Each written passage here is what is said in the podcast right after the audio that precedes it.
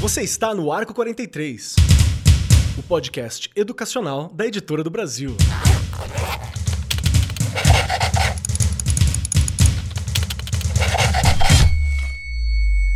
Saudações, saudações para você, meu querido professor, minha querida professora. Você que é educador, que trabalha com educação, que está próximo da galera da educação, você que se interessa por educação, que é estudante, às vezes é psicólogo, às vezes trabalha em outra área, mas educação é importante, a pauta da educação é importante. Cola com a gente hoje porque está começando o Arco 43 Podcast. É isso aí. E hoje o nosso tema é um tema que precisa da sua atenção. Sabe aquele medo de que a gente não está vivendo o suficiente? Será que a gente tirou foto suficiente do evento para saber que a gente viveu? Será que nós vamos lembrar disso? O que, que está acontecendo? Nosso tema é falar sobre o, o FOMO, ou FOMO, que é o Fear of Missing Out. Um rolê que acontece com muitas pessoas hoje em dia, muito mais com a juventude, alguns diriam, mas acontece com todos nós desde que as redes sociais se aproximaram e são tão próximas da nossa vida e são tão próximas das nossas vidas aqui. Vamos lá. E junto comigo, sentado à minha destra, está ela, a, o foco da minha atenção, né? Aquela que eu olho sempre, aquela que eu quero viver junto, Dona Regiane Taveira. Seja muito bem-vinda, minha querida. Que delícia! Que delícia! Começando o programa é sempre, né, Keller? Você pode ter tido o pior dia do mundo. Olha o sol aparecendo e o sol me tampando aqui, não é? Uhum. Hoje eu vou ficar aqui, ó, no equilíbrio. Mas é só começar o programa que eu esqueço tudo que eu passei no dia, porque a sua frase, as suas frases sempre me levantam o astral. Muito obrigada. Tamo junto. E olha, tamo junto. E aí, um assunto super relevante, e você já falou você já falou que a gente está aqui com bastante convidado hoje. Time empatadíssimo. Empatadíssimo? Não, tem três mulheres e dois homens. De qualquer maneira, vocês estão perdendo, duvido, não é? A gente vai discutir muito bem aqui. Tenho certeza que a gente vai refletir, vai ficar muita coisa ainda em reticências, porque quem olha para esse assunto sabe que não é uma coisa para discutir num programa só, há muita coisa para ser falada e há muita coisa que ainda vai surgir por aí não é? E como eu não quero ficar de fora, bora começar esse programa? Bora começar esse programa. Bom lembrar também que nós estamos aqui com pessoas de alto garbo e elegância, sempre muito bem formado para conversar com a gente. Temos a Pietra Russo, que é psicóloga com abordagem junguiana, formada pelo Centro Universitário São Camilo e atua no atendimento clínico desde 2020. E é lógico, já lidou com muitos casos, com muitas questões envolvendo o fear of missing out, até porque está aqui, está em volta de nós mesmos, né? Nós estamos sempre pensando nisso. Será que a gente está vivendo? Será que estamos participando? Será que é suficiente? Será que eu vou me lembrar. E nós nos preocupamos tanto que às vezes esquecemos de viver aquela situação, né? Pietra, seja muito bem-vinda, tá pronta para o nosso bate-papo? Como é que você tá, minha querida? Oi, Keller, muito obrigada pela apresentação, obrigada pelo convite. Estou super feliz de estar aqui, falar sobre esses temas que envolvem tanto da nossa sociedade, dos nossos atendimentos e também nós mesmos. É muito interessante para mim, então estou animadíssima e prontíssima para essa conversa.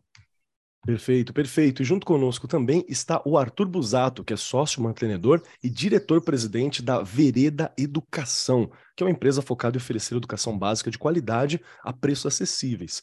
Ele é formado pela Fundação Getúlio Vargas em Direito e também atua como palestrante e professor convidado muitas vezes está lidando com essas questões todas que estão em volta, porque também é diretor e conselheiro da Associação Humane, que é uma organização independente dedicada a apoiar, desenvolver e acelerar iniciativas para a promoção da saúde.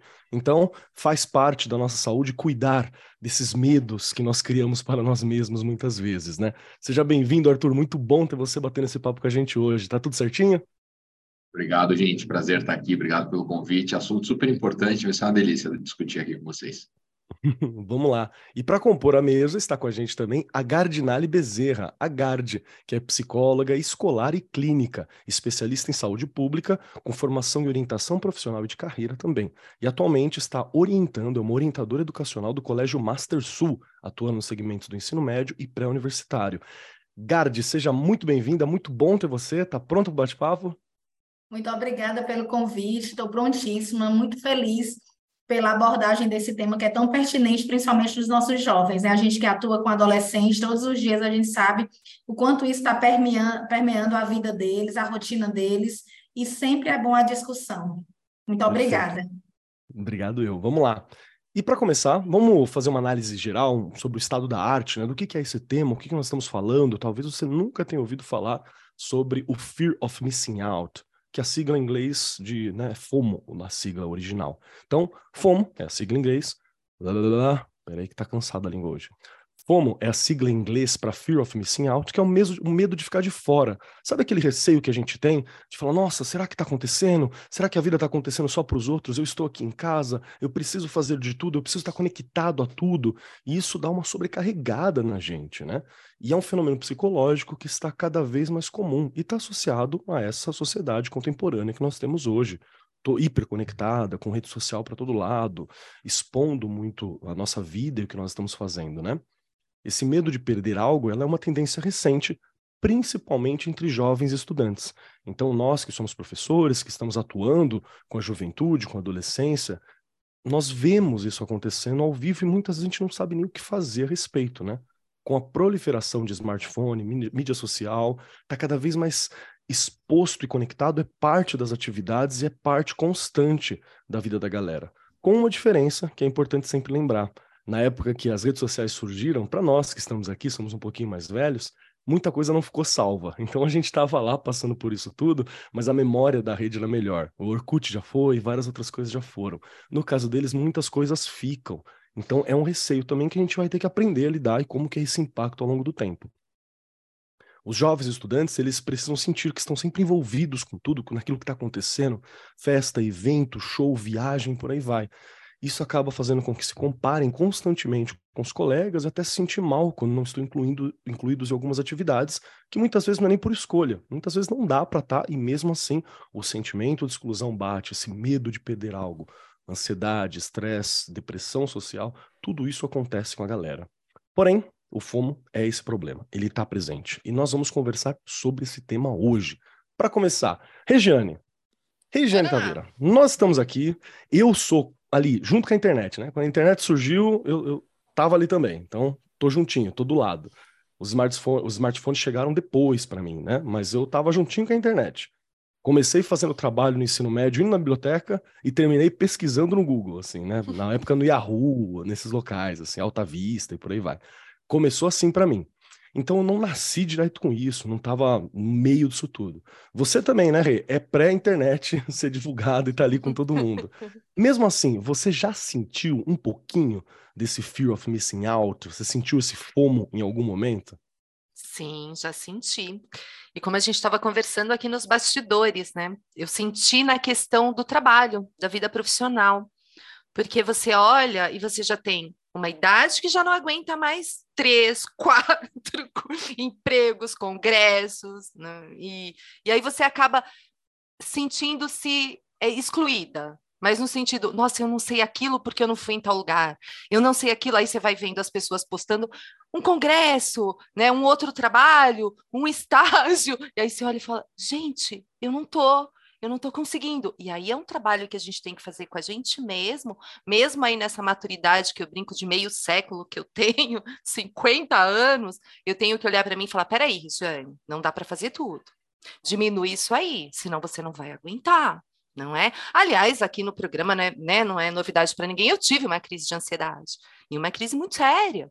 E é justamente por essa coisa de não conseguir fazer, não fiz, não fui em tal lugar, eu não estava lá, né, se cobrando o tempo inteiro. Porque esse mundo ele acontece muito rápido, é diferente da época. Você falou, comecei a escola pesquisando ali, né, no smartphone, e depois fui, enfim, eu comecei pesquisando na biblioteca, eu tinha que pegar um ônibus e a biblioteca, entende? Só, e aí a gente começa a sentir o impacto de tudo isso, porque você não tem pernas para acompanhar tudo isso. A moçada de hoje provavelmente tenha, tenha, mas também é muita coisa, porque é complicado, não é? Então, você vê, eu mesmo nessa minha idade já senti. Imagina quem é mais novo, que não tem a mesma experiência, que não consegue fazer esse trabalho de olhar e falar: para, coloca o pé no freio.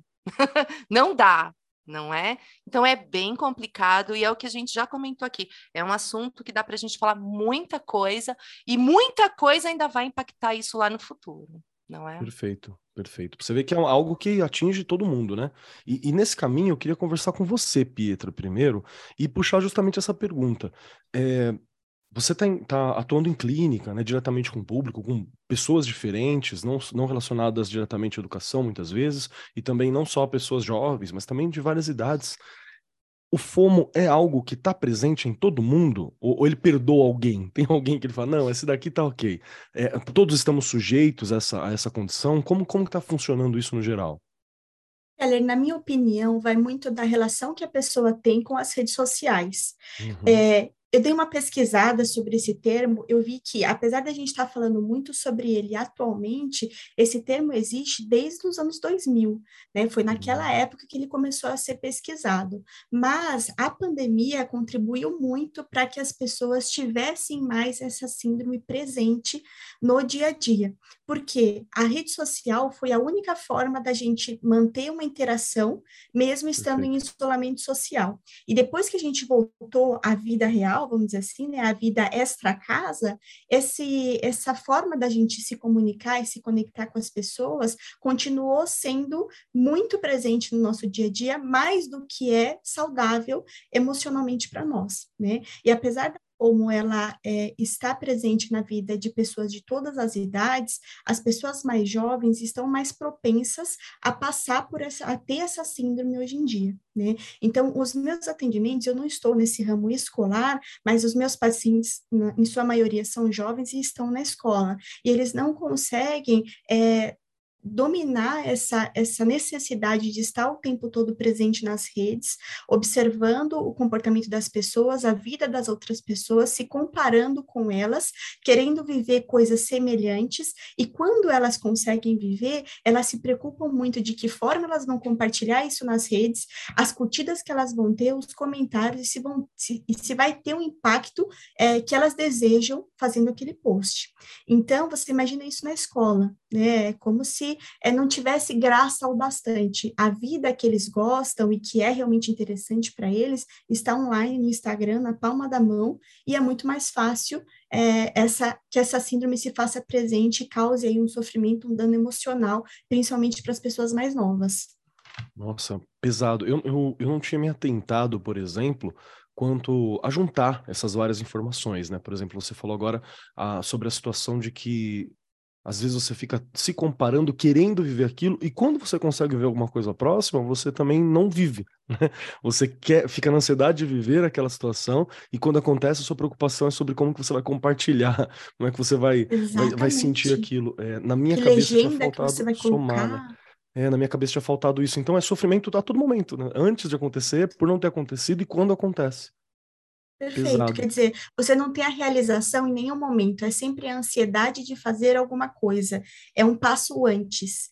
E, e o passo da vivência em si, que traz uma realização, ele não existe.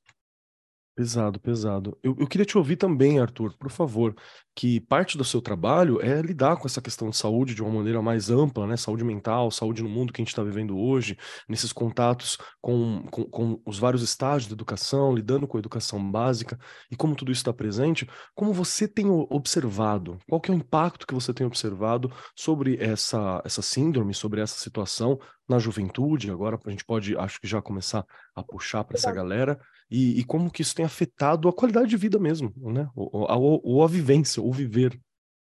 Sem dúvida. Eu li uma, num estudo uma definição é, menos técnica, mas muito boa do FOMO, que é uh, a situação em que o indivíduo cria percepções distorcidas das vidas editadas dos outros. Perfeito. Né? Que é, é, super interessante porque você acaba criando uma, né, como a Pietra falou, uma dependência e uma necessidade de vivenciar a experiência que outros estão vivenciando, só que por um, por um filtro, né? É, que é, enfim, muitas vezes a, a, a rede social. E, e daí tem dois aspectos importantes, isso a gente consegue ver muito uh, no ambiente escolar, é, do, do FOMO, que essa divisão não é técnica, mas você tem essa abordagem um pouco a grama do vizinho é mais verde, né? Que, uhum. putz, eu tô aqui fazendo tal coisa e o outro está viajando, o outro está no restaurante, está no parque, está fazendo tal coisa.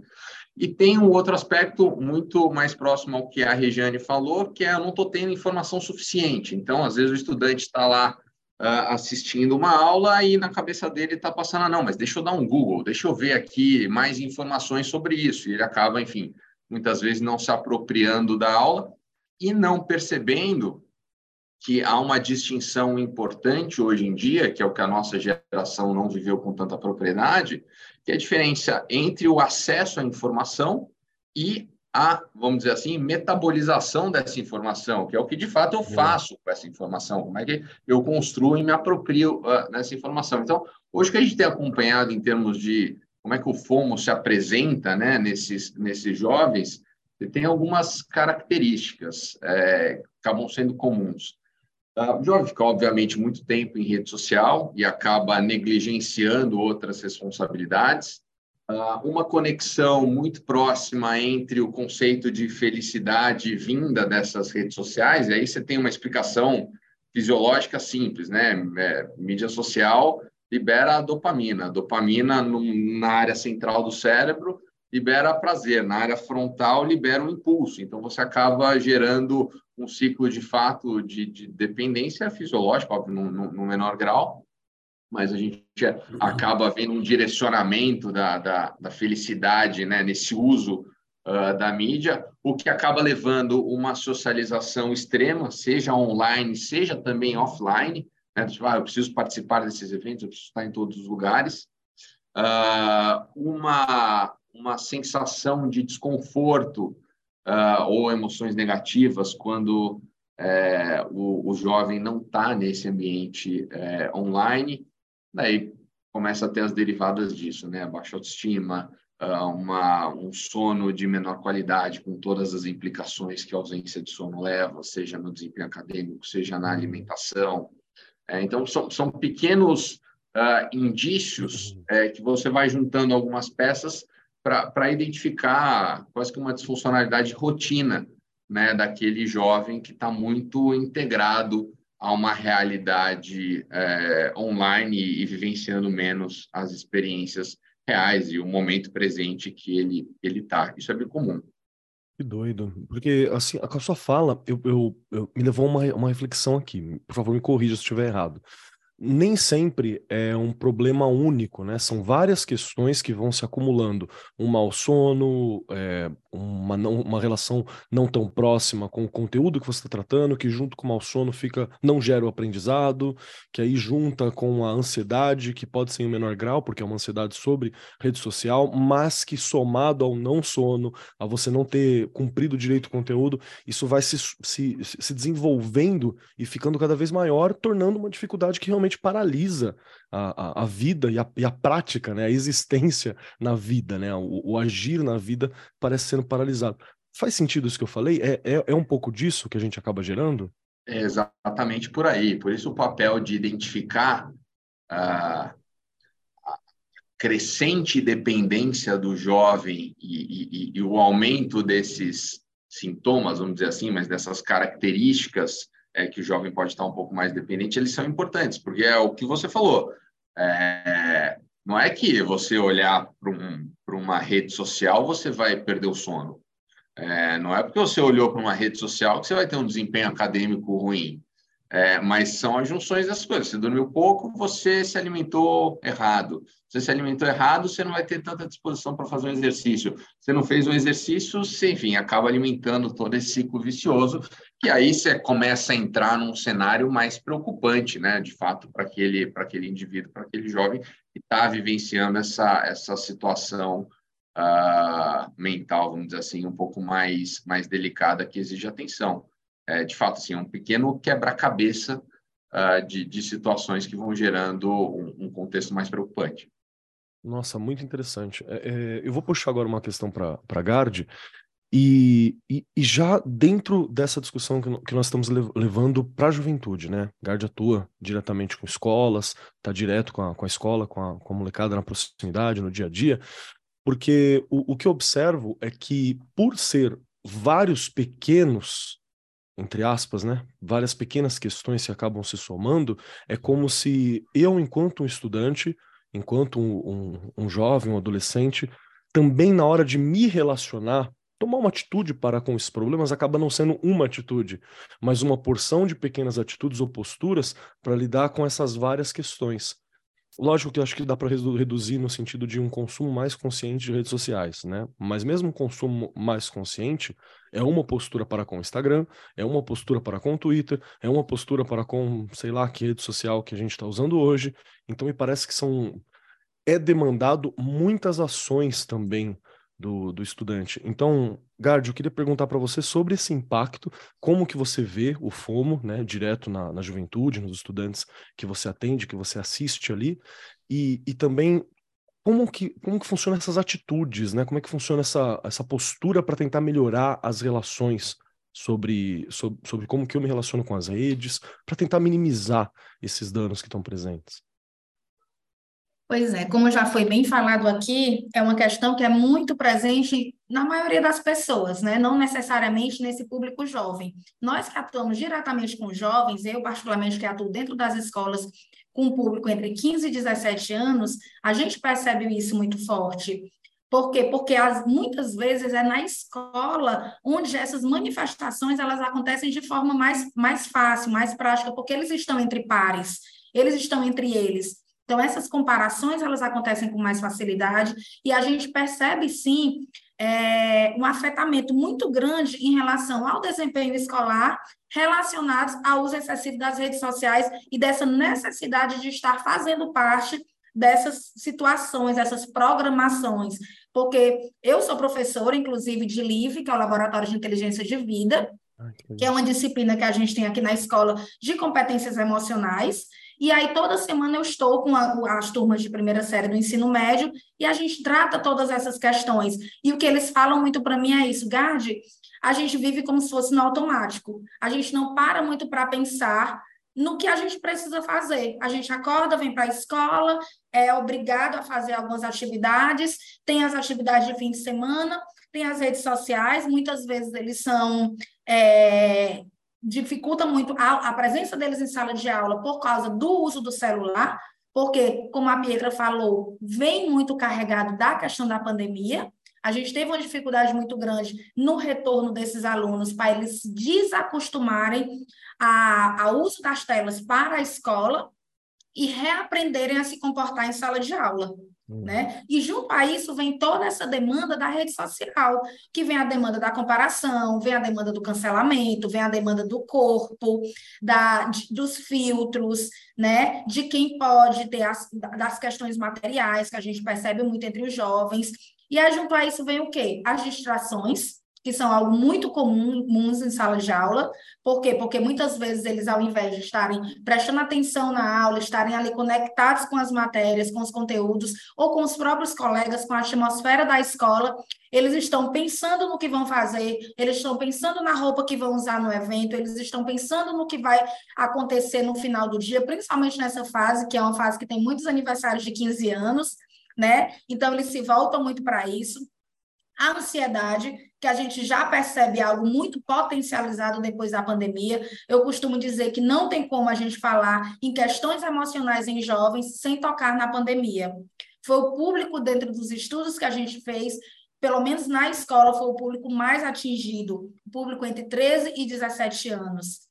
É, os conteúdos cognitivos, técnicos, a gente sabe que tem facilidade de, de, de correr atrás, de recuperar. Agora, esses conteúdos emocionais, psicológicos, sociais, esses vão demandar um tempo maior. E é disso que a gente trata aqui, que a gente percebe esse aumento exagerado e acaba que essa ansiedade vai tomando de conta as prioridades, né? Muitas vezes o jovem tem dificuldade de eleger as suas prioridades, e as prioridades muitas vezes não são relacionadas a conteúdos da escola, atividades da escola. Eles são relacionados a quê? Ao que eu vou fazer no final de semana, para onde a minha amiga foi, porque eu quero conhecer aquele restaurante que ele postou aquela comida, aquela sobremesa, porque eu quero ir naquela festa que é a festa mais badalada. Ah, mas você foi na festa flopada, né? Eu não queria ir nessa, eu vou para a festa que vai dar mais gente, que vai dar mais um público. A questão da comparação é algo muito forte, porque eles querem mesmo se comparar. Quem é no final de semana que foi para um restaurante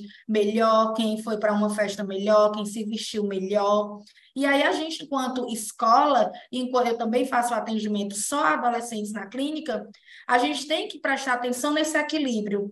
Não tem como a gente conviver com o jovem e dizer que eles saiam das redes sociais. Eu penso que é um caminho meio sem volta né? Mas eu penso que a gente tem como, junto às famílias, junto às terapias é, integrativas que eles fazem, né? A maioria dos jovens, graças a Deus, hoje em dia, eles já, já têm essa compreensão da importância da terapia, do autoconhecimento, a gente consiga proporcionar esse equilíbrio. Aí sim a gente consegue é, fazer com que eles tenham consciência do que eles são, do que eles querem, e é justamente isso que a gente começa a iniciar com eles a partir dos, dos 14, 15 anos, que é o projeto de vida né? Que juntamente com essas redes sociais, com essa questão da fome, é mais difícil a elaboração deles, desse projeto de vida, porque eles têm muita dificuldade com planejamento, com estabelecimento de metas, né? Metas de curto, médio, principalmente as de longo prazo. Procrastinação, vai, falta muito tempo para o Enem, falta muito tempo para eu fazer uma escolha profissional. Então, eu vou deixar para lá. Eu vou me deter ao hoje, ao agora,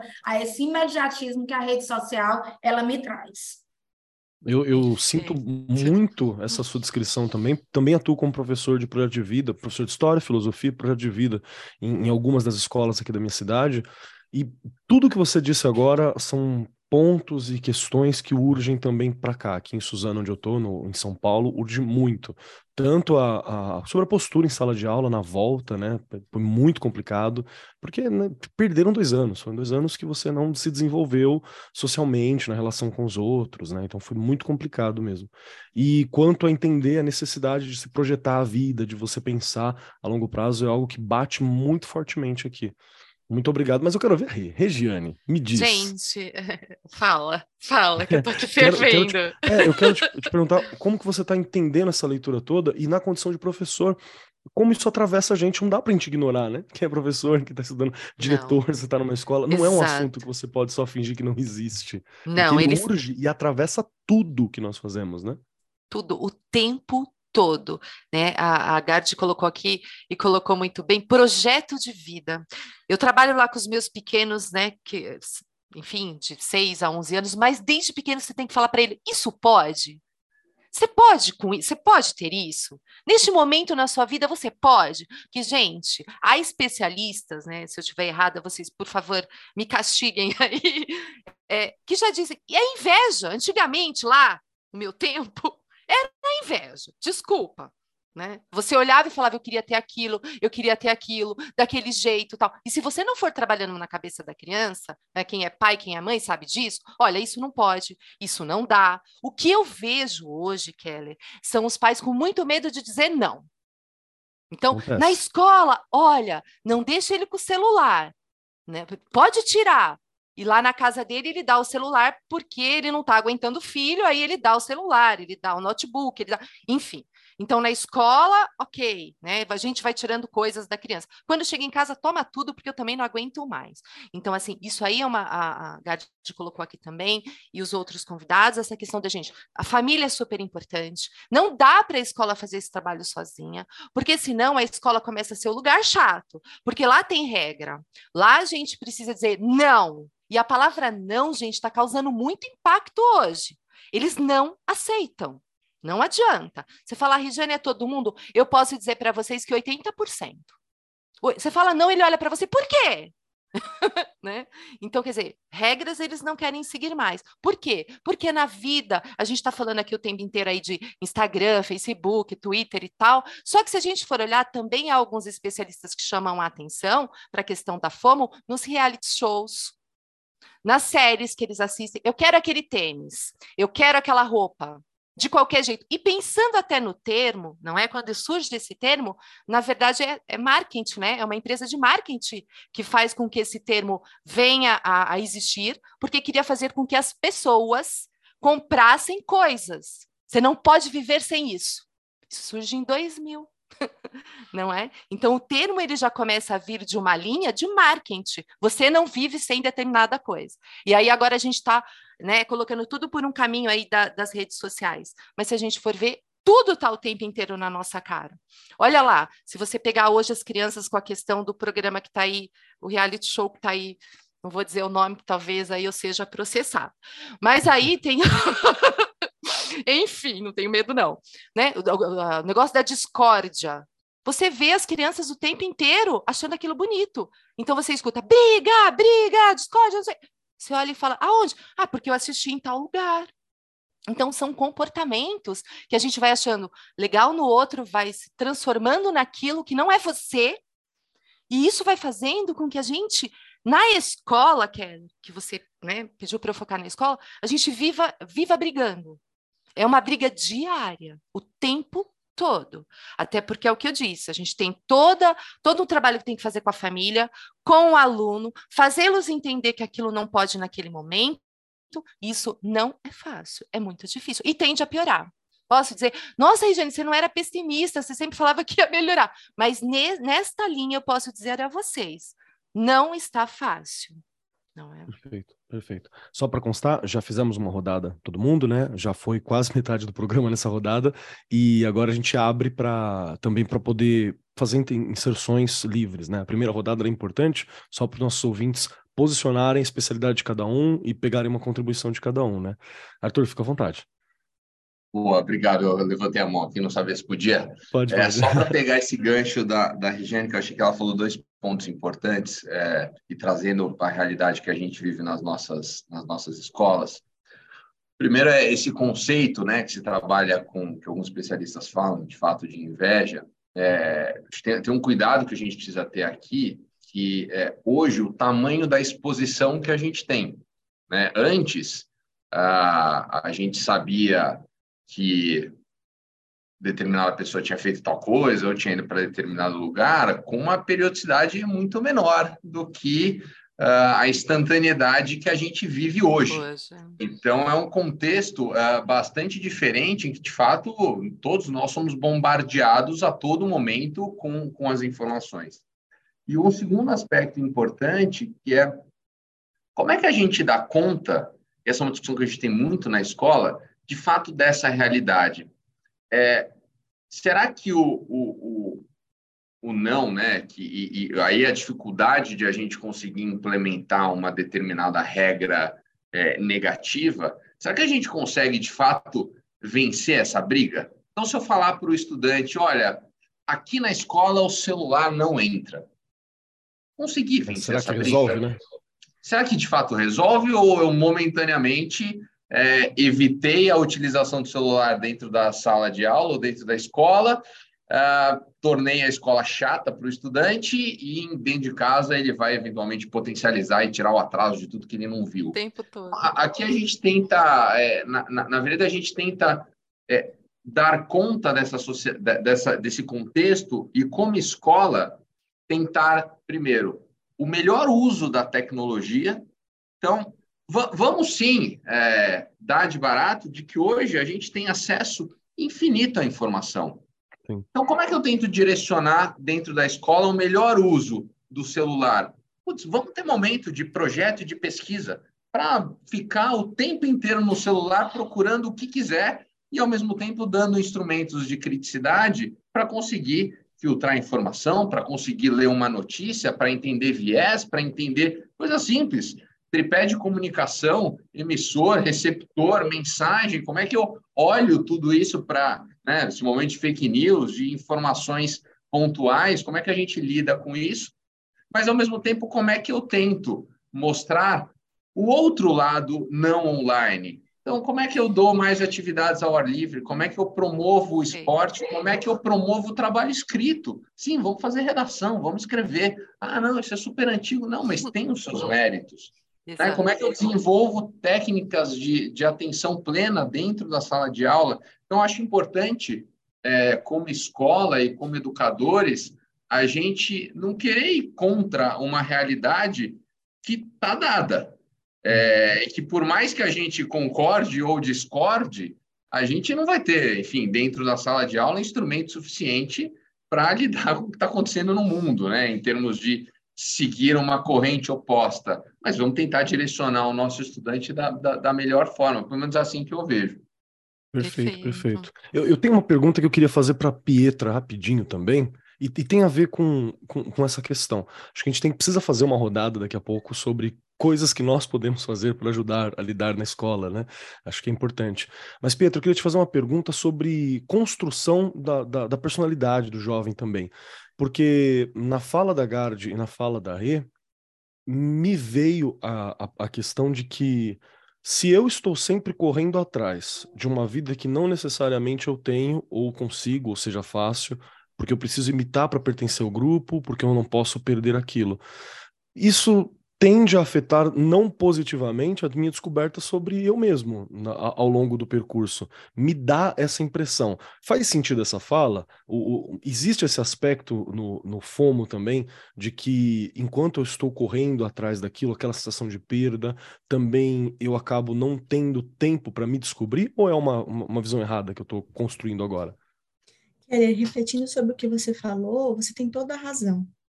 Porque a partir do momento em que você é, pauta a sua vida dentro de uma rede social e dentro de um ideal de uma vida que na verdade você não tem e talvez ninguém tenha, porque o que está ali dentro são recortes, né, como alguém já pontuou aqui, na verdade não se sabe quem são as pessoas reais por trás daqueles perfis de Instagram, que é a principal rede social é, causadora dessa síndrome, né?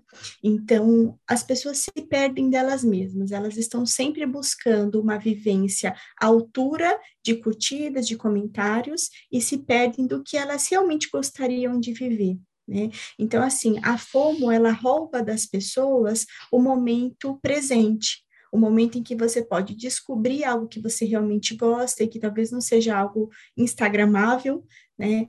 é, ela rouba você de ter uma conexão verdadeira com uma pessoa, porque e profundas muitas vezes não são postadas nas redes. A maioria das coisas que envolve essa síndrome é a superficialidade da vida. E acaba que a profundidade dela não está presente em ninguém. Então, quando a gente pergunta para a pessoa, mas quem é você? Do que você realmente gosta? Quais são os seus sonhos?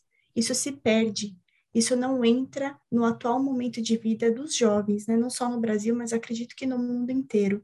Então, eu tenho diversos pacientes que trazem para mim isso, e é engraçado que as pessoas que possuem essa síndrome não percebem que, que tem essa, essa questão envolvendo a vida delas. Então, elas trazem, por exemplo, ah, eu quero sair, mas quando eu saio lá não é tão bom assim. Mas se eu fico em casa, eu me arrependo de não ter ido. E no dia seguinte que eu fui, eu me sinto mal, porque eu bebi muito, eu fingi ser uma pessoa que eu não era, eu fiz uns posts meio nada a ver na rede social, me arrependo. Então, quer dizer, se vai, se arrepende, se não vai, se arrepende, no dia seguinte, de qualquer forma, é ruim. Né?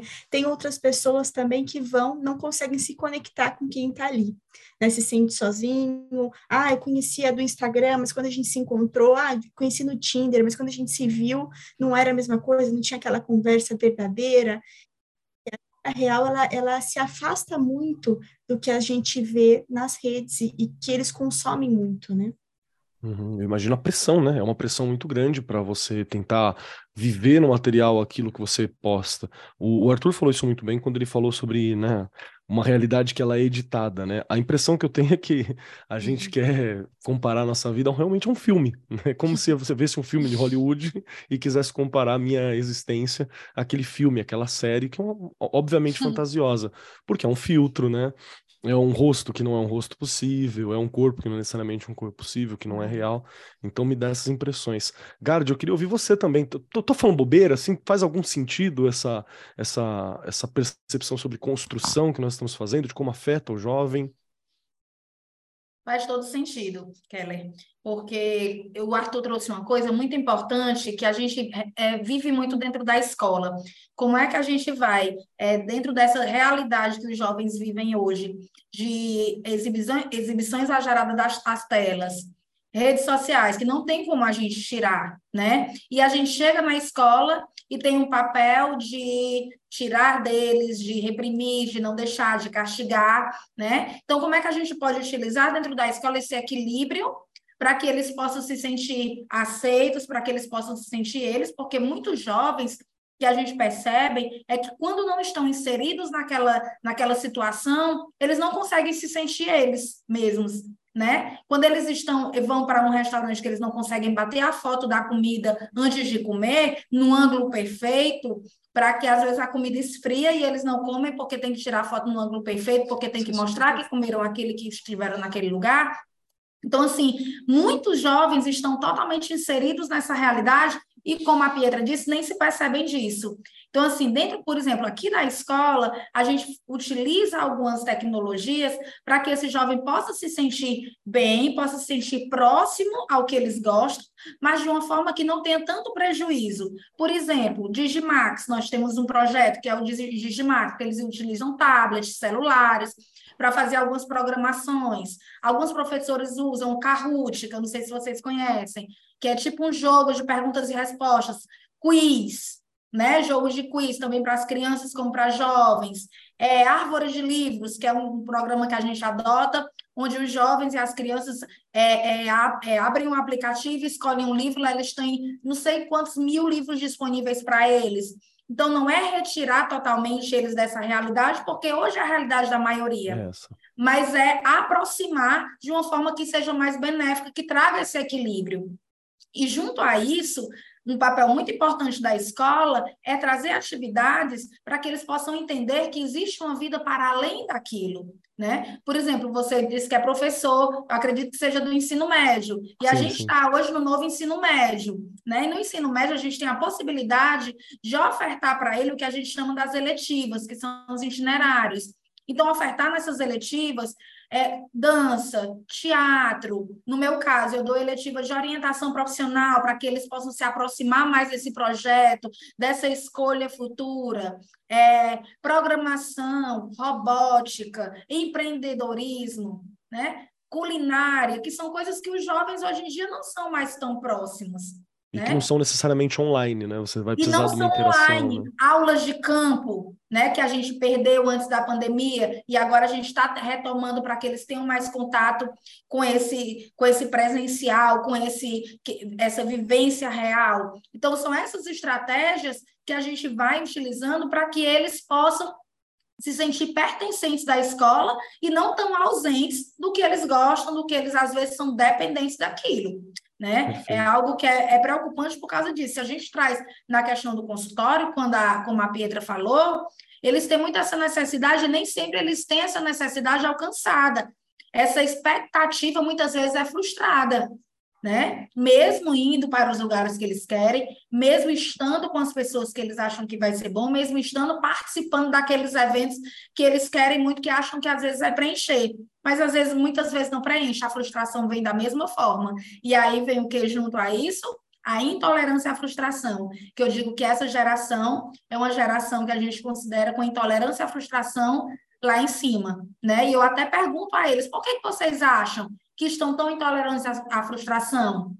E eles mesmos respondem, ah, porque a gente tem tudo mais fácil, porque a gente tem uma informação rápida, porque a gente dá um Google e a gente tem todas as respostas que a gente precisa, porque agora a gente tem um chat GPT para a gente ter uma modelo de, de redação, né? Então, estão todas essas tecnologias que o acompanham e que são inevitáveis. Agora, o que a gente pode é, favorecer para que essas tecnologias funcionem a favor desses jovens e não, trazam, não tragam tanto prejuízo. Né? Eu acho que esse é o nosso papel enquanto profissional, tanto na escola, como na clínica, como educadores, como professores, que estamos ali né, lidando diariamente com eles.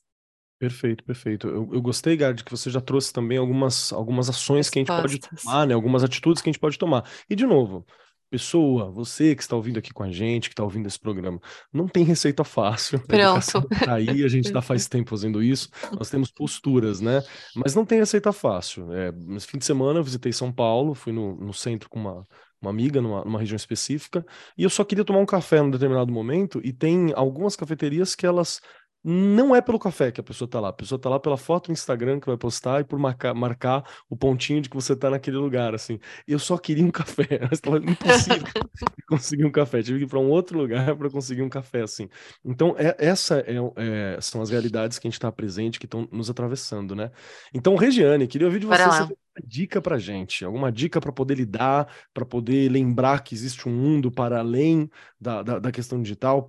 E, e eu vou pedir que nessa rodada de dica também, se possível, nós nos atentemos a uma dica para a escola e também algo que talvez os pais responsáveis que estão ouvindo a gente possam ajudar. Porque todos sabemos, né, que se não tiver uma parceria escola, pais e responsáveis, o trabalho fica bem mais difícil, né? Então, vamos lá, Rê. Bora lá. Duas palavras que a, a Pietra falou e que já me chamaram a atenção. Superficial. Primeiro é essa, não é? Se eu tô lá com os meus pequenos e quero que eles cheguem lá no ensino médico, Keller, com um olhar diferente, com um jeito diferente de olhar para a escola, eu preciso lá no começo, né, lá nos anos iniciais, eu trabalhar sim com essa criança, olha, isso aqui é possível, isso aqui não é possível. Não adianta, não é? Você fala assim, Regiane, quantos alunos você tem com celular? Todo mundo sabe onde eu trabalho, né? Lá no o meu chão da fábrica é na periferia de São Paulo, onde eu tenho pouquíssimos alunos que levam celular, não é? Eu tenho uma sala de informática, tablets, enfim, eles têm acesso a uma série de coisas bem dirigidas, que eu acho que lá na escola, o lugar de da gente ir dirigindo, ensinando essas crianças o melhor caminho, como o Arthur colocou, é a escola não é? Ele vai chegar, óbvio, no sexto ano, sétimo, lá, depois, anos finais e depois ensino médio, com outro jeito. Mas se a gente já ensinou um caminho legal para pesquisar, olha, isso é momento disso, isso é daquilo. Gente, jogos de tabuleiro, para eles vivenciarem momentos entre de parceria ali, não é só computador, para a gente mostrar um outro caminho. Professores de educação física, né, que eu sou aqui já formada em educação física também, muito trabalho com atividade física, mostrar para eles que é super importante. Você não precisa ser um atleta. Se for ótimo, mas se você não é, você praticar atividades ao ar livre, trabalhar com eles a questão, né, ensinar um pouco do basquete, um pouco do voleibol, um pouco do futebol. Eles, algum vai gostar de alguma coisa. Não gosta de nada, vai jogar queimada. Mas eles precisam vivenciar a brincadeira o dia a dia, de olhar no olho, de estar perto, não é? Porque a gente vive muito isolado no mundo digital. Isso vai piorar. Então, a nossa função ali com os pequenos, acho que a maior, não existe receita, mas é ir mostrando que existem outros caminhos, outras formas de viver, não é? E quando a Pietra me trouxe a questão do superficial, a gente não pode contribuir com isso, né? Acho que ela colocou muito bem. A gente pode ir inserindo aos pouquinhos e fazendo com que eles mudem de, de conduta no sentido da própria vida. Olha, é legal brincar disso, é possível fazer isso. Faz uma pipa com seu aluno, não é? Vai fazendo outras coisas. Ai, Regiane, é uma coisa que eles, eles gostam, tá? Posso falar? Eles gostam, porque eles não conhecem. Quer jogar peão? Uhum. Eles gostam. Então a gente vai fazendo esse tipo de trabalho lá na escola que eu acho super importante. E aí vem a outra palavra, né? Essa questão do equilíbrio. Eu também vou direcionando para que ele tenha um equilíbrio. Pais, né? Que você falou essa questão dos pais que nos escutam. Tudo precisa de equilíbrio. Eu sei que a gente hoje também como pais, a gente se sente muitas vezes, ai, eu não posso dar isso. Ai, como é difícil. A gente fica o tempo inteiro se cobrando de coisas que a gente não pode. Não pode, não pode. Não deu, não deu. Porque a gente também cria uma ansiedade nos nossos filhos, não é? A gente olha e fala: "Não, eu vou conseguir. Olha, papai e mamãe vai trabalhar, né? Quando a mamãe é sozinha, olha aqui, a gente vai Não, eu nunca fiz isso não é? Isso pode, isso não pode. E posso dizer uma coisa: minha filha deve ter um monte de, de, defeitos, mas eu acho que eu consegui criar bem. Ela nunca me pediu algo que eu não podia dar naquele momento. Então, acho que é uma, uma coisa que os pais precisam também se policiar. Equilíbrio. Posso e não posso. Né? Eu acho que dá para a gente ir conduzindo. A gente vai salvar o mundo? Não, mas a gente vai melhorar bastante, tenho certeza disso. Perfeito, perfeito. Muito obrigado, obrigado pela fala. Pietra, quero ouvir de você agora. Me ajuda aí, dicas para a gente que está na escola e para os pais, para os responsáveis que estão juntos, assim, como é que a gente pode fazer para lidar, para amenizar essas questões todas? Keller, eu acho legal a gente primeiro perceber quais são uh, as características que as pessoas à nossa volta, os adolescentes principalmente, podem estar é, praticando para a gente entender que talvez eles estejam com essa síndrome. Então, primeiro, uma dificuldade grande de concentração. É, tenta ali sentar para fazer uma lição, logo em seguida já levanta, já está no celular, já está olhando outra coisa, já está no YouTube, enfim. Então, essa dificuldade de não conseguir se conectar com o mundo real é uma característica forte. Depois, mau humor. O mau humor, ele já é bem presente na adolescência, né? Tanto que se brinca com o termo aborrecente. Não gosto muito disso, uhum. mas é uhum. porque é, é, um pouco presente ali. O mau humor, ele advém na síndrome, numa questão de você nunca alcançar o que a sua rede social pede de você. Né? Então, você está sempre vendo pessoas melhores, você não consegue ser bom bastante, você está sempre mal-humorado. Então, o adolescente com essa característica também né, pode estar tá ali próximo da síndrome. Comportamento impulsivo. Então, você comprar alguma coisa sem estar tá precisando porque alguém é, fez uma propaganda. Você ir num café para tirar foto, não pelo café. Você comprar uma roupa, comprar um whey, comprar uma, enfim, qualquer coisa que tenha sido alguém que indicou e na verdade você nem queria ter aquilo, né? Alta porque realmente compra-se muito. Então, eles estão pegando pesado nesse tipo de propaganda. É, um sentimento de solidão, apesar da, do jovem estar rodeado de colegas, de amigos, estar sempre em festa, estar sempre conectado, ele se sente muito sozinho, né? Insônia. Insônia porque antes de dormir, rede social acaba com sono, né? Então, não tem aquela prática ali de, de deitar, tomar um banho, tomar um chá, tomar um leite quente, aquela, aquele gostoso ali, confortável para você pegar no sono, então acaba acarretando baixa autoestima, é, essa questão relacionada à saúde mental que envolve ansiedade, depressão, então tudo isso está envolvendo a síndrome. Agora, o que, que a gente pode fazer a respeito. Eu gostei muito do que a Regiane falou. Nossa, achei incrível, acho que tem tudo a ver. Então, assim, a gente focar em experiências possíveis e estar ali 100% presente naquele momento e as pessoas que estão em volta também. Então, quer dizer, pais que estão nos ouvindo, para vocês também é difícil ficar sem o celular, mas fique, para você incentivar que o seu filho use menos e para você estar 100% presente com ele naquele momento.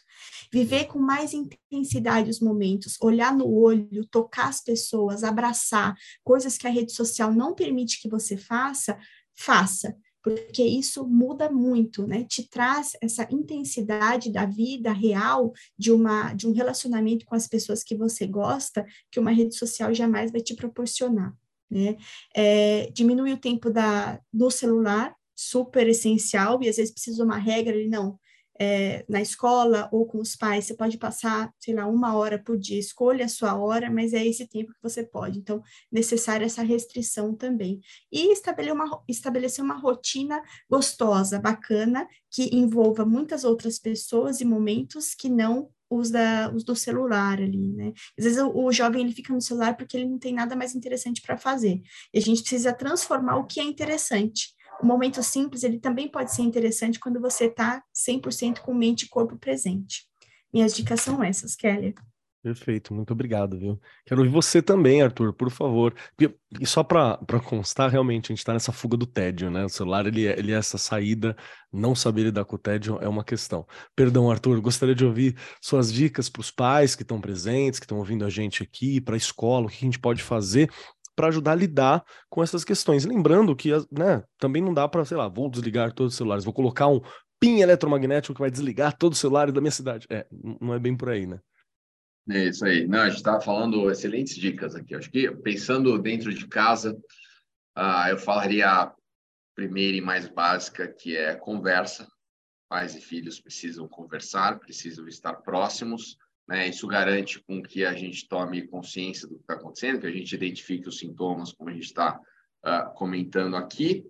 Uh, e acho que a Pietra tocou num, num ponto é, excepcional, que é o exemplo. Eu garanto que vocês conhecem alguma criança pequena barra bebê que olha para o celular e fala mamãe ou papai. É, isso tem vários exemplos, porque a gente anda com o celular por todo lugar. Então, se a gente de fato começar a ter essa consciência do nosso próprio uso dentro de casa, eu acho que isso ajuda muito. É, mais conversa, acho que é a, a premissa de tudo. E nas escolas, uh, eu acho que tem dois papéis super importantes. Primeiro é o papel técnico, de de fato a gente conseguir utilizar a tecnologia como tem que ser utilizada então, aqui eu faço o meu apelo para as escolas: vamos, vamos parar de tratar a tecnologia como a gamificação, como aquela utilização que eventualmente vai ser só a utilização fim que vai uh, chamar a atenção do estudante, mas não, vamos dar conta para utilizar a tecnologia onde ela de fato pode agregar e não substituir o processo de desenvolvimento do estudante. Pouco exemplo do que eu falei.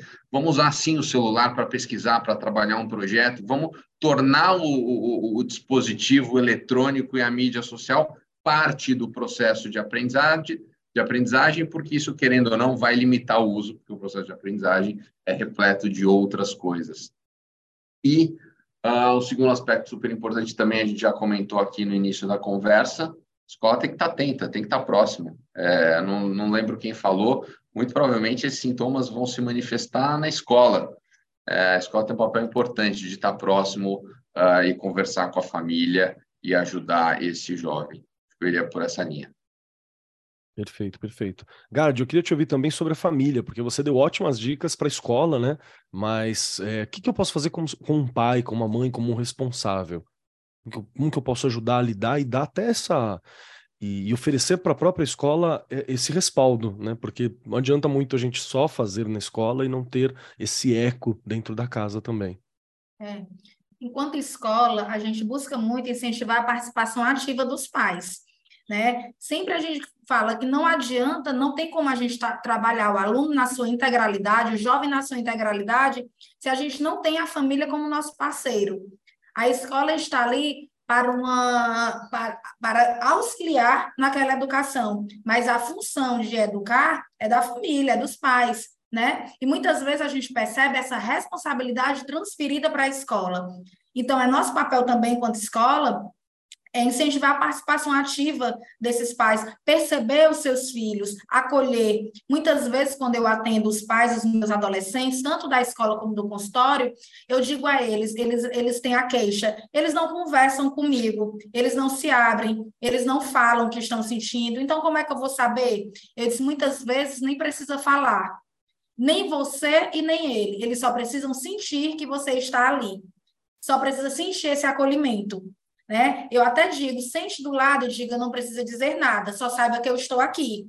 E isso, diante do ativismo que a gente percebe as famílias de hoje em dia, de trabalho, de responsabilidade, de cobrança, né? Essa questão de cada dia quer ter mais, de isso repassa sim para as crianças, é repassado para para os adolescentes, é a questão do ter. Eu trabalho com orientação profissional e é incrível a quantidade de alunos que diz que a sua escolha está vinculada à remuneração, que a sua escolha está, está, está vinculada ao status que aquela profissão traz e não ao alinhamento ao que ela quer fazer para o resto da vida. Né? Então, a gente traz muito essa questão também de discussão com esses pais, para que eles estejam atentos a isso, a esses detalhes. Eu acho que foi o Arthur que falou a questão do exemplo. Né? Não adianta a gente pedir que o jovem, pedir que a nossa criança faça algo, se ele diariamente convive conosco e percebe que nós não estamos fazendo, né? que a gente está com uma prática diferente. E aí, só é, trazendo algo importante que foi falado aqui, mas que eu gostaria de reforçar, a questão da rotina, sabe, gente? Os jovens eles precisam muito lidar, saber lidar com essa rotina, que é algo que depois da pandemia foi muito potencializado também essa dificuldade de se organizar enquanto rotina. Então, elaborar um horário de estudos, uma rotina de estudos, às vezes aqui eu tenho jovens, por exemplo, de pré-universitário, que eles dizem, Garde, quando você for fazer meu horário de estudos, coloque um horário para eu ficar no celular algo delimitado, entendeu? Que eu coloque lá todas as atividades que ele tem para fazer, academia, terapia, é, igreja, e coloque lá delimitado o horário do celular. Parece que, que assim eles conseguem entender conseguem visualizar tudo o que eles precisam fazer e ali tem o horário do celular e acaba ajudando um pouco para eles se controlarem mais e terem aquele equilíbrio, né? Então, estabelecer essa rotina de estudos é muito bacana. A questão também de trabalhar na escola o gerenciamento das emoções. A gente que está em sala de aula com competências socioemocionais, eu converso muito com os pais a respeito disso né? É, eles precisam estar atentos a essas questões emocionais que muitas vezes são negligenciadas e não é porque os pais não querem é, é, entender ou não querem enxergar, é porque muitas vezes, pelo, por, como eu falei, por conta do ativismo, por conta da, da mudança de geração, que na geração dos pais desses alunos, na nossa geração, a gente não tinha muito essa prática de ter um psicólogo na escola, de, de o adolescente fazer uma terapia, né? Ainda tinha muito esse tabu, ainda tinha muito esse estigma da terapia, então a gente favorece esses encaminhamentos para que os pais possam enxergar isso de uma forma mais fácil. É, e a questão também do incentivo, a, a questão dos grupos, da solidariedade, do voluntariado, que acaba que os jovens não se interessam muito mais por essas questões. A gente precisa trazer essa consciência ativa, né, da cidadania. Aqui na escola, por exemplo, a gente tem vários projetos de MEC Dia Feliz, de é, projeto de, de, fome, de projeto de ajudar as meninas que são vítimas de violência né, sexual. Então, assim, é trazer essa consciência mesmo e, a, e utilizar a internet, como o Arthur sempre está trazendo, utilizar a internet ao nosso favor, para que eles percebam que eles podem ser ativos sim, que eles podem estar inseridos naquela realidade, mas de outra forma, né, de uma forma até mais prazerosa, que tem um retorno maior, que não fique sempre nessa busca que a Pietra está tá, tá trazendo pela felicidade, pelo bem-estar, pela conquista, e que essa, que essa, que essa conquista nunca chega. Né? Então, eu penso que essa a participação ativa dos pais, juntamente com a escola, seja um caminho muito bom para que a gente perceba esses jovens de uma forma mais real, de uma forma mais realista, e assim a gente possa alcançar as necessidades deles, principalmente quando estão voltadas para essas questões emocionais e sociais. Perfeito, perfeito. Gostei muito dos assuntos que a gente tratou aqui. Faltou algumas coisas para falar ainda, porque a gente não tem tempo, né? Não dá para cobrir todas as questões também. Por exemplo, gostaria muito de marcar um programa, quem sabe com essa equipe aqui, com essa galera que está aqui presente, ia ficar show de bola, para falar sobre a exposição nas redes sociais dos adolescentes e até exposição de corpos, viu? Porque a gente tem, né, a molecada tirando umas fotos e tal, que você está se expondo, pode rolar situações de assédio, situação de violência, são questões que estão presentes pode ser algo de você expor uma fala que você não sabe muito bem e você sofrer com isso, os cancelamentos. Então, a exposição é uma outra questão que está envolvendo rede social, que está imerso na questão do FOMO também, que cruza com isso acho que cabe um, um tema muito importante para a gente discutir e orientar também. Então, fica aí uma proposta. Mas, Regiane Taveira, Bora chegamos lá. nas três perguntinhas finais. e para os nossos ouvintes que já conhecem e para os nossos convidados aqui, o que ocorre é o seguinte: três perguntinhas para poder finalizar, para a gente poder ah, finalizar a semana, acabar os trabalhos e continuar com a nossa vida logo depois. As três questões são. Primeira, se você gostou do programa. Segunda, aonde que eu te encontro? Como eu sei mais de você? Gostei muito da Pietra, gostei muito do Arthur, amei a Gard, Regiane é maravilhosa. Como eu faço para achar esse pessoal? Tem contato? Tem como achar? Não quero ser encontrado? Esse é o momento de avisar. E a terceira questão é um pedacinho de vocês. Um pedacinho da Ri, da Pietra, da Gard, do Arthur, para acompanhar a gente durante a semana até o próximo programa. Pode ser um livro, uma música, um pensamento, uma indicação, uma frase. Vale tudo, um pedacinho seu para nos enriquecer. Regiane, as três perguntinhas para você. Você gostou do programa? Onde eu te acho e qual pedacinho da Rê vai ficar conosco hoje? Eu adorei o programa, só que tem uma coisa. Me conta. Tá faltando, fiquei com sensação de que tá faltando.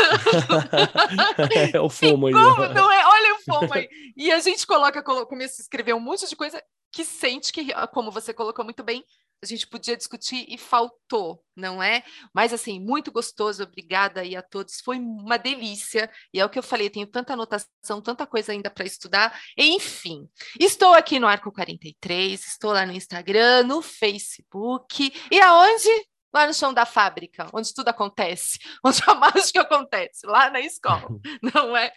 E assim, vou brincar, não tem jeito. Olhei, olhei, olhei, eu ia indicar um livro, depois eu falei, não, eu vou indicar uma coisa que é bem interessante.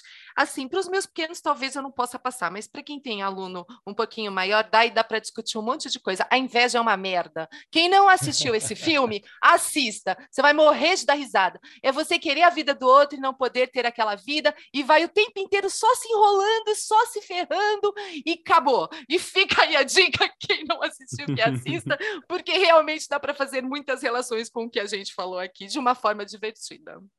Perfeito, perfeito. Rê, muito obrigado por trazer sempre sua experiência, sua relação com a sala de aula, tudo aquilo que você vivencia, pelas ótimas ideias, por sempre lembrar a importância da brincadeira, porque a gente está falando de jovens, a gente está falando de crianças, né? E às vezes a gente já está jogando esse peso do futuro, do mundo, do amanhã, de tanta coisa neles, e eles precisam brincar também no meio desse caminho. Então, muito obrigado por lembrar disso tudo, viu? Obrigada eu.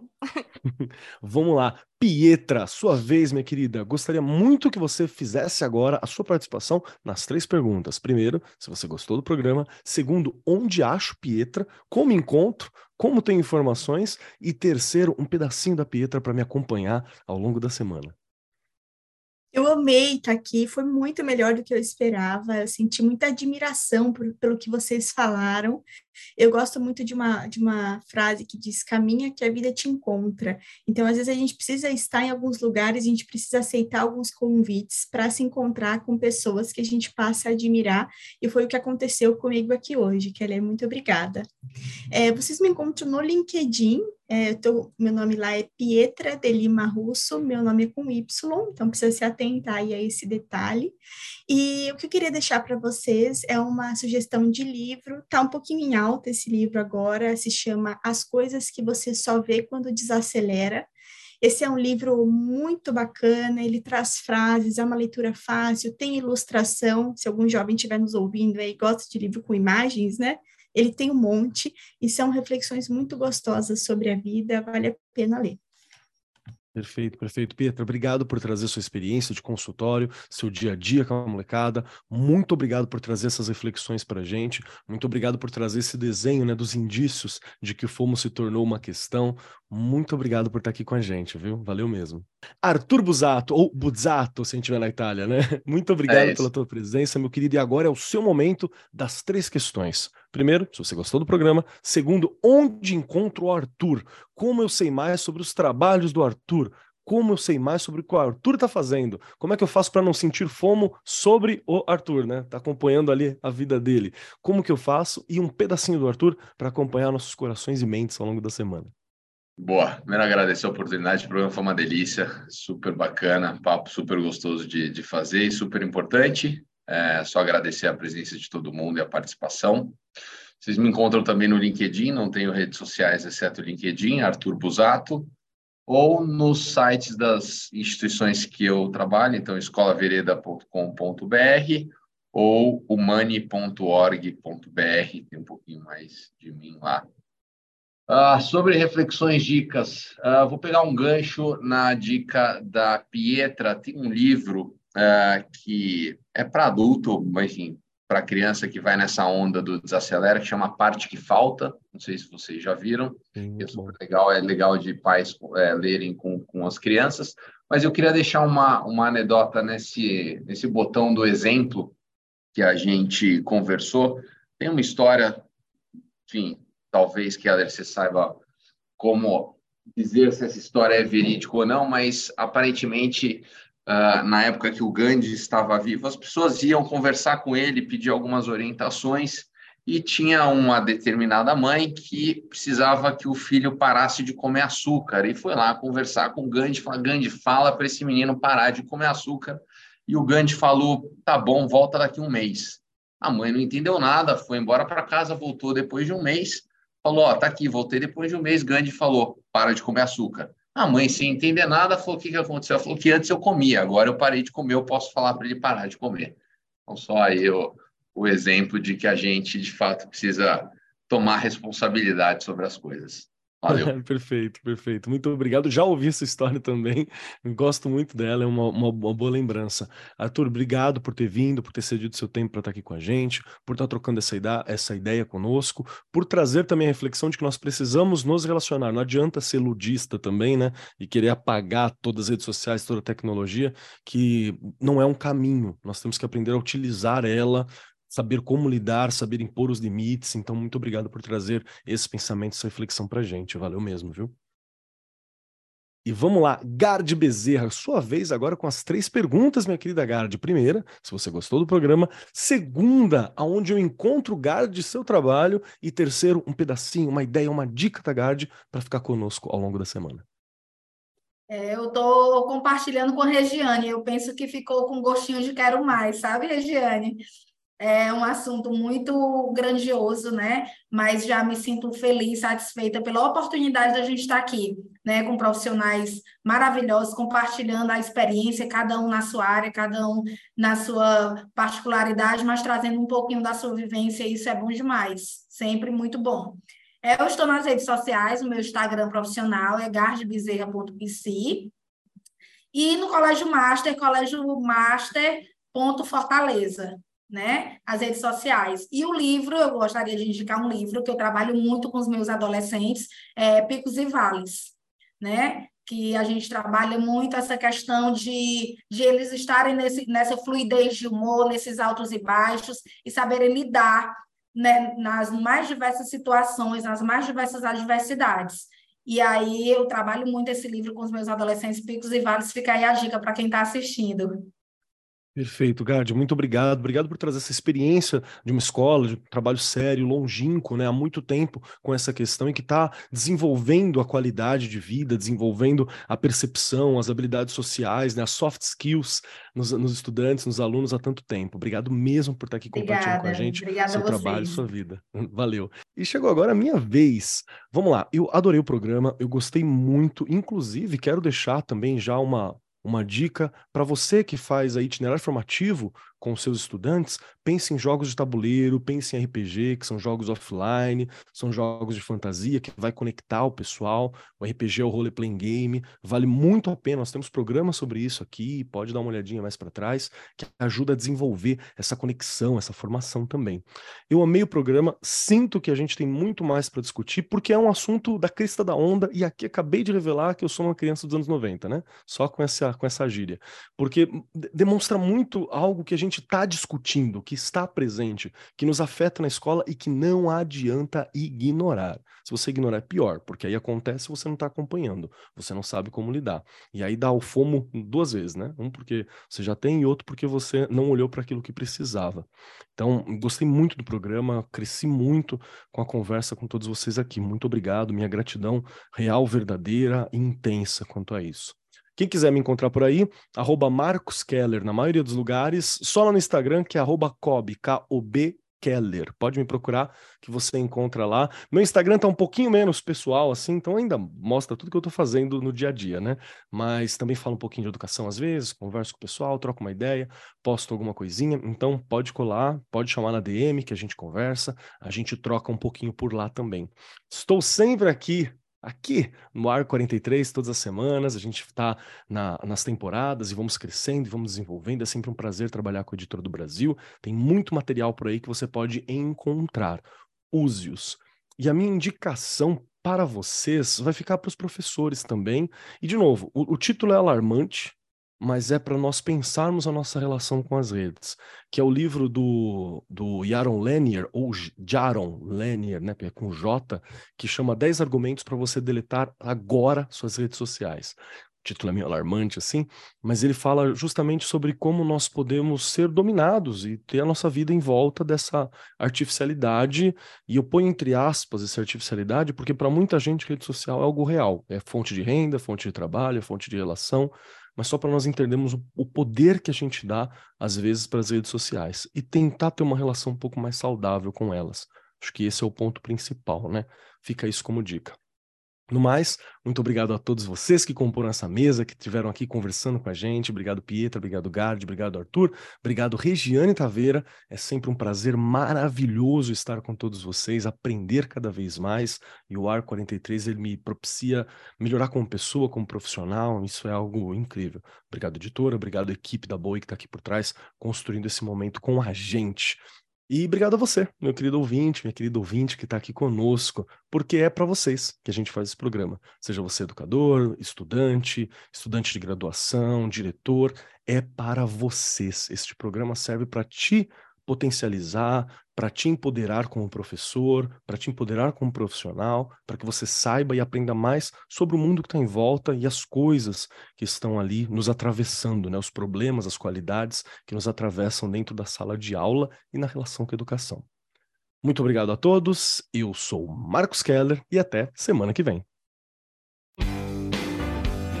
Este programa foi apresentado por Marcos Keller e Regiane Taveira. Gravação e edição Agência Bowie. Produzido pelo Departamento de Marketing da Editora do Brasil. Gerência de Marketing Helena Poças Leitão. Coordenação de Marketing Lívia Garcia. Siga-nos nas redes sociais: facebook.com barra Editora do Brasil, twitter.com barra Editora do Brasil, instagram.com barra Editora do Brasil underline oficial e youtube.com barra Editora do Brasil. As opiniões expressas no programa são de responsabilidade dos responsáveis respectivos convidados e não expressam necessariamente a opinião da Editora do Brasil ou de seus colaboradores.